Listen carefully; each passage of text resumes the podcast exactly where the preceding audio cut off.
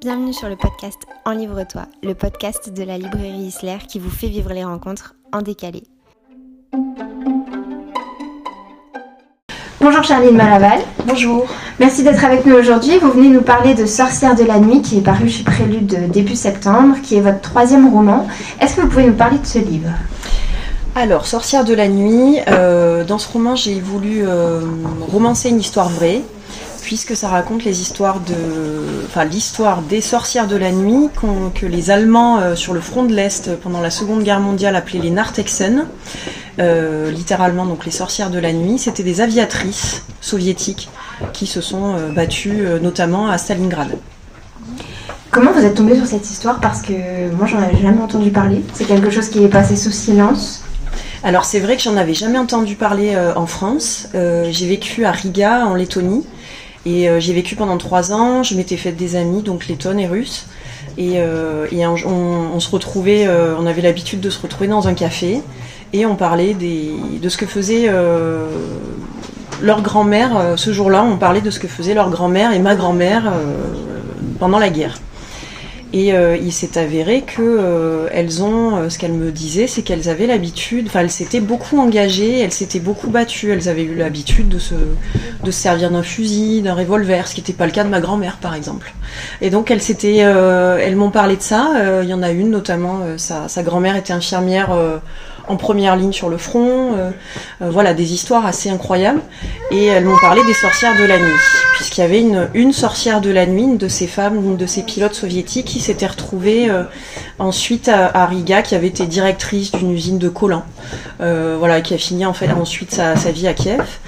Et mais voilà, qui avait été une, vraie, vraie pilote, une vraie sorcière de la nuit sur le front de l'Est. Voilà. Et donc là, à partir de là, je me suis documentée.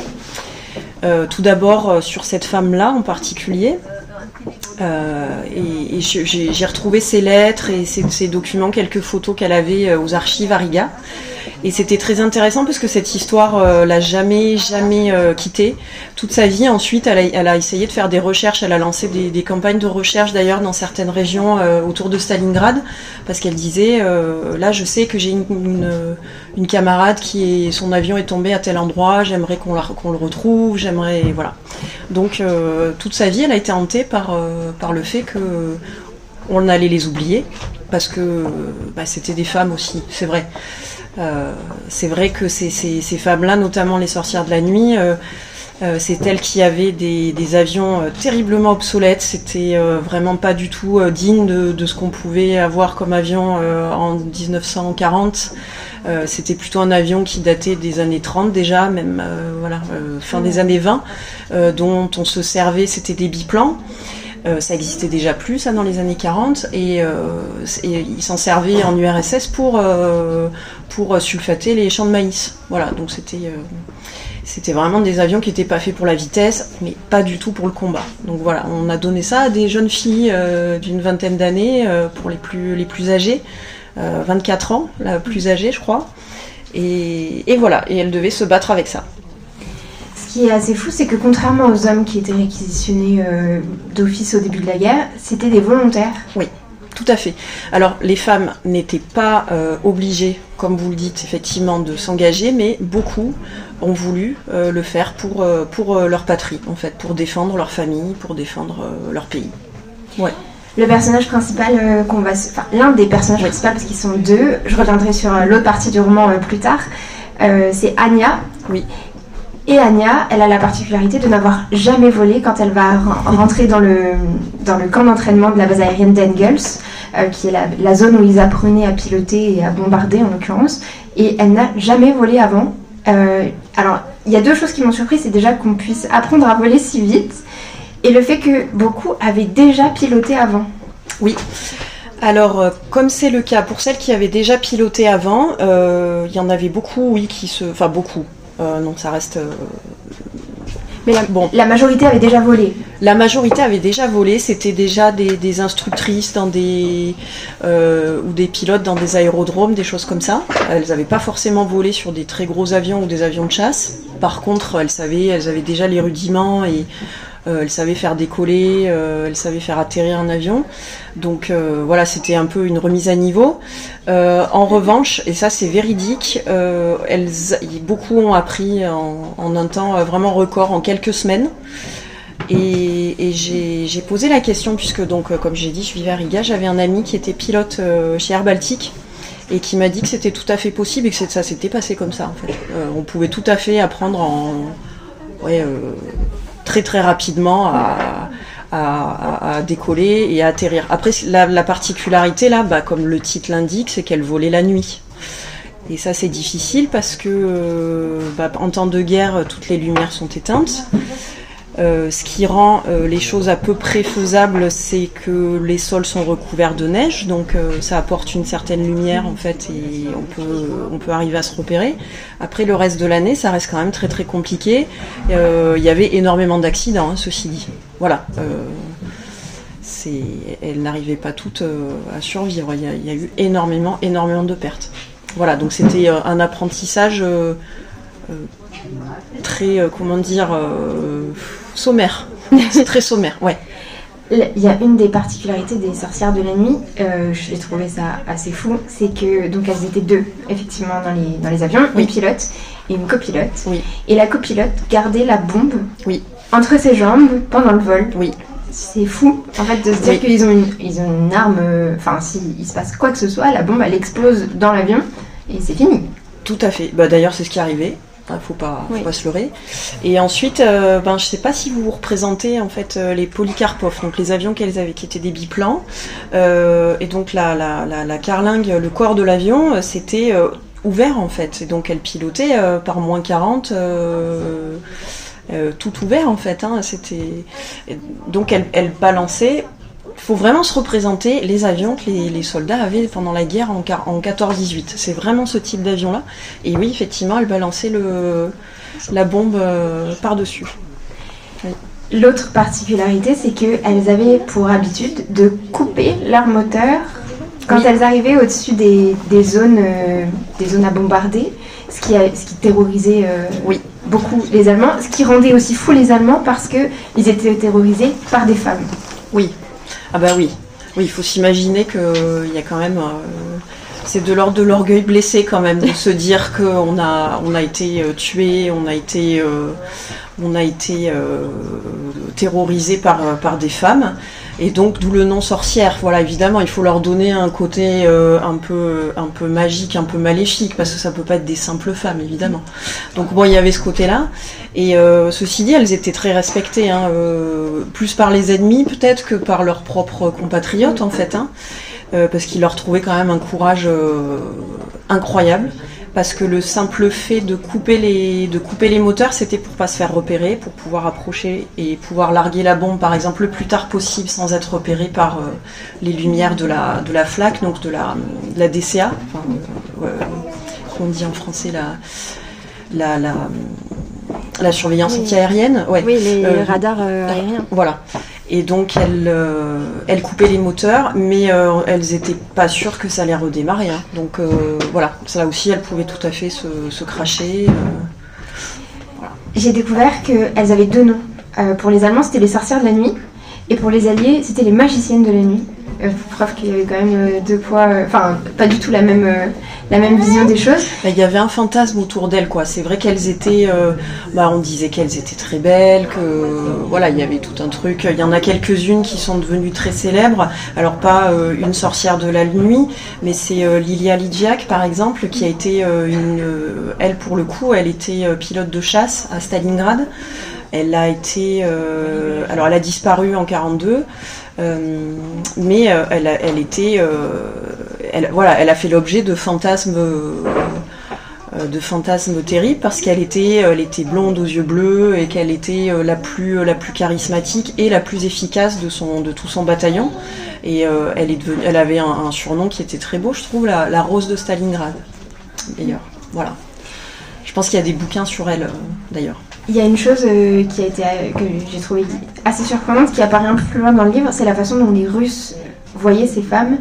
Euh, Il y a une, une personne d'ailleurs à un moment dans le, dans le roman qui, qui la croise et qui la traite de pute à soldat. Oui. Euh, elles étaient euh, complètement dénigrées par le peuple russe, et, Oui. qui d'ailleurs l'a très peu les, ont, les ont très peu récompensées après la guerre. Oui. En fait, pour nous, c'est des héroïnes, mais en fait, on se rend très vite compte que les intentions de ces femmes, elles n'ont pas du tout été comprises euh, à à, fait. l'époque. Oui, tout à fait. Et ça, c'était pas seulement pour les pilotes, c'était aussi pour les femmes qui s'engageaient pour être infirmières, pour être conductrices de char ou sniper, ou voilà, tous ces rôles qu'elles ont endossés.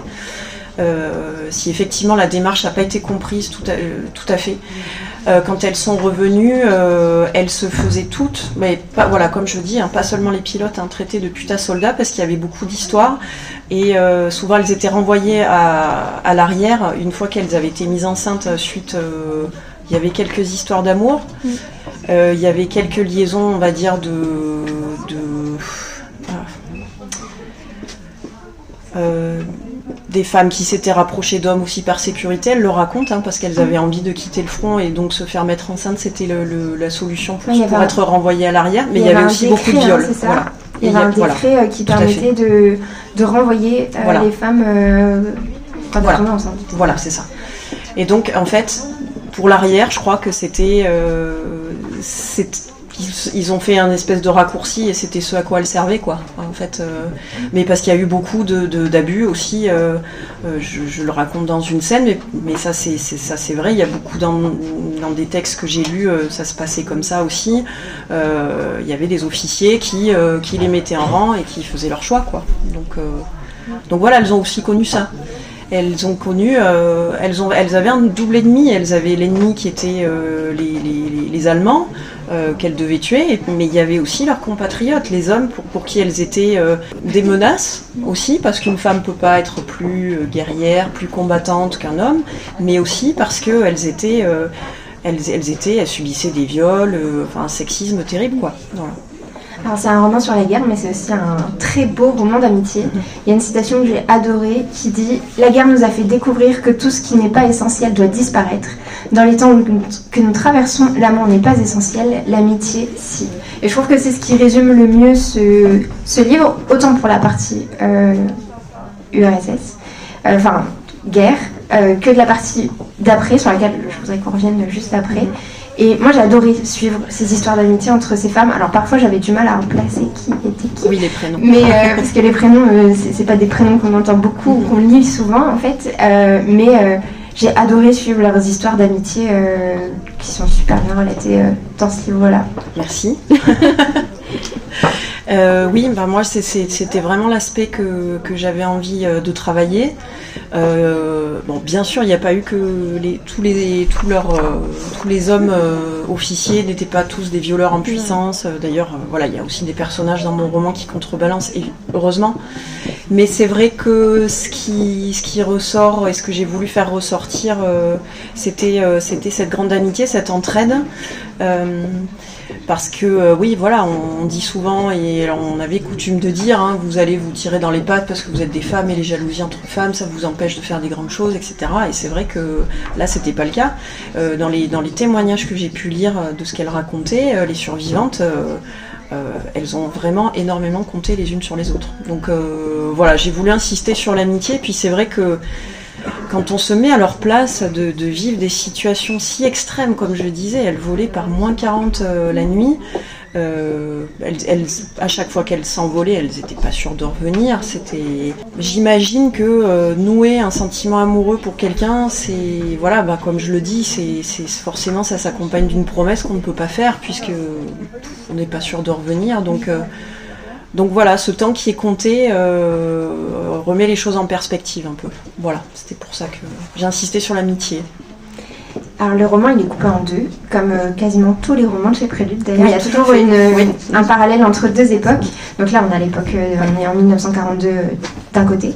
De l'autre côté on est en 2018 à Moscou et on va suivre Pavel. Alors on, on va moins le suivre que Anya, mais quand même il est là. Pavel il, il filme son meilleur ami qui est Rouffer. Alors déjà moi je connaissais pas les Rouffeurs, je savais pas ce que c'était. Euh, il va y avoir un drame euh, qu'on découvre euh, tout de suite dans le premier chapitre, qui est quasi inévitable euh, quand on est Oui. Rouffer.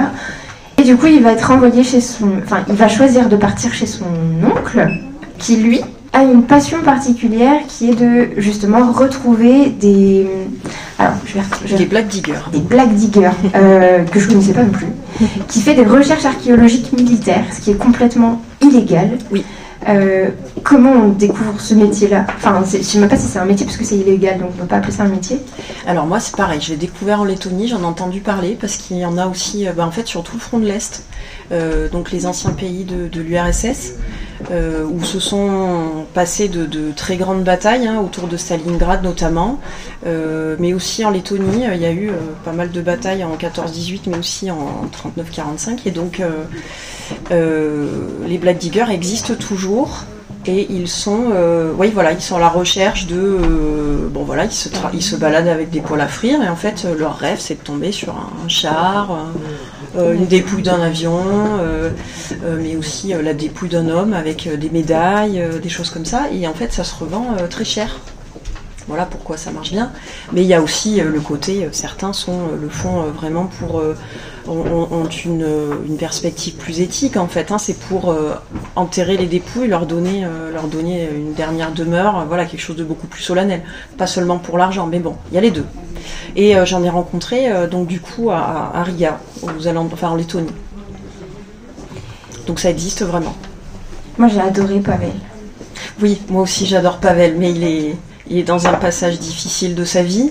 Hein, comme vous l'avez dit, euh, il est, euh, il est euh, ami d'un roufeur, alors peut-être que vous ne connaissez pas. Un roufeur. euh, j'aurais appelé ça un Yamakasi, mais c'est pas ça non plus. Et je sais pas comment on dit en français, mais c'est des, c'est des- ouais, des, des- des acrobates quoi. hein, donc ils montent. bon, finalement, ouais, l'enjeu c'est l'adrénaline. Ils montent sur des les immeubles les plus hauts possibles à Moscou. Ça se fait un peu partout ça. Oui. hein. Et euh, l'idée c'est d'avoir une super photo, euh, de se mettre en équilibre tout en haut, au sommet du, au sommet d'un immeuble. euh, voilà. Bah, sauf que évidemment ça se passe mal pour, pour son meilleur ami. Et il a peur d'être accusé, il a peur d'être poursuivi, et donc, donc il s'é- il s'échappe et il va voir son, son oncle à Rostov, donc pas très très loin de l'ancienne Stalingrad. Est-ce que vous avez des questions? Je l'ai pas lu, euh, je viens l'acheter pour une dédicace après. Mais euh, vous, vous, euh, comme je disais, euh, j'ai vu le livre euh, à la vitrine et Sortir de la nuit, euh, le titre il m'a interpellé parce qu'il y a pas longtemps j'ai lu euh, le livre La chasseresse de Katie Quinn où il parle, euh, euh, ça, ça se passe aussi pendant la, la Seconde Guerre mondiale, il parle des sorcières de la nuit, donc euh, les, les femmes bombardières. Donc c'est pour ça que le titre, je dis, ah j'ai déjà lu ce titre-là euh, quelque part. Et euh, du coup, euh, je voulais savoir, euh, euh, est-ce qu'il y a des, des personnages fictifs ou ou, euh, il y en a que vous êtes appuyé, enfin vous avez dit que vous avez lu des témoignages. Les, euh, les livres que vous avez lus, c'était lesquels? Et puis, euh, est-ce que dedans, dans... Parce que je l'ai pas lu, mais je veux pas tout savoir. Oui, je veux pas trop en raconter non plus. dire. Bon, Est-ce que je me suis inspirée de que- personnages réels Ouais, voilà. Bon, c'est certainement. euh, tout ça, c'est vrai, quoi, parce qu'elles ont existé, mais est-ce que vous êtes inspiré euh, d'un personnage que vous avez changé de prénom, ou je sais pas, euh, qui a vraiment existé euh, Alors, Est-ce que c'est vraiment euh, des personnages fictifs qui sont dans, dans une vraie histoire, dans un vrai contexte historique Alors, je me suis inspirée de beaucoup de, de- de témoignages, effectivement. Je vais euh, essayer de me rappeler des titres, hein, des, des livres que j'ai lus. Par contre, pour le personnage d'Oksana, qui est un personnage un peu secondaire, euh, je me suis inspirée justement de celle dont je vous parlais tout à l'heure, euh, la rose de Stalingrad, Lilia Litviak. Qui a disparu en 42 Ouais, à Stalingrad. Elle pour le coup, parce que je voulais une de, une de ses, de ses amies, je voulais une femme euh, très charismatique, euh, voilà, la blonde aux yeux bleus, euh, qui est, euh, voilà, qui se bat pour tuer un maximum d'Allemands, qui, qui tient une comptabilité de ses victoires, voilà. Donc elle, oui, je me suis inspirée un peu de la vraie. Après, elle a, elle a pas forcément la même destinée. voilà, c'est, oui. Voilà, c'est pas son histoire à elle pour le coup. Il existe un roman sur elle, bah, La Rose de Stalingrad, je pense que c'est ça le titre. Je regarderai tout à l'heure, je vous dirai. Oui, là j'ai un petit doute sur le titre. Euh, Il y a aussi euh, Les combattantes, qui est un recueil de témoignages de, de, de, de femmes euh, qui se sont battues en URSS, et, mais qui étaient voilà, pilotes, conductrices de chars, infirmières, etc. Tout. Alors, c'est là que j'ai découvert ce fameux décret. Euh, que, que quand elles étaient enceintes, elles étaient renvoyées à l'arrière euh, et que certaines le faisaient ben, exprès parce qu'elles voulaient rentrer. En fait, la guerre, c'était pas du tout ce à quoi elles s'attendaient. Elles avaient envie de rentrer. Euh, D'autres, voilà, par bah, suite de viol, suite euh, d'accident, de voilà, parce que c'est la vie. voilà. Ouais. Mais donc oui, ce, ce livre est très très intéressant. Alors, je vais vous poser la question que je pose à tous mes invités. euh, euh, alors, c'est la question à laquelle personne n'arrive à répondre. Ok. Mais je vais la Bon. poser quand même. Quel est le livre ou les deux livres qui ont changé votre vie?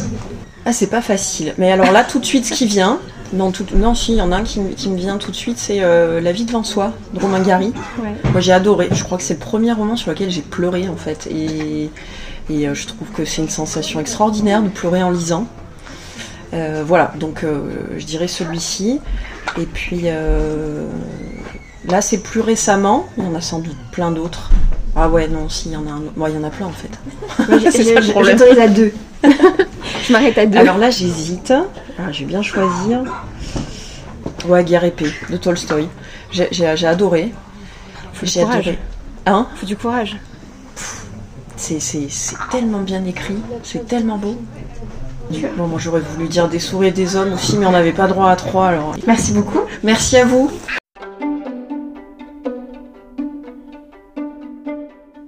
Merci de nous avoir écoutés. Et pour connaître toutes les informations sur ce podcast, n'hésitez pas à vous rendre dans la barre d'infos. Pour connaître les prochaines rencontres, allez directement sur le site isler.fr pour toutes les informations. N'hésitez pas à liker, à vous abonner et à très vite.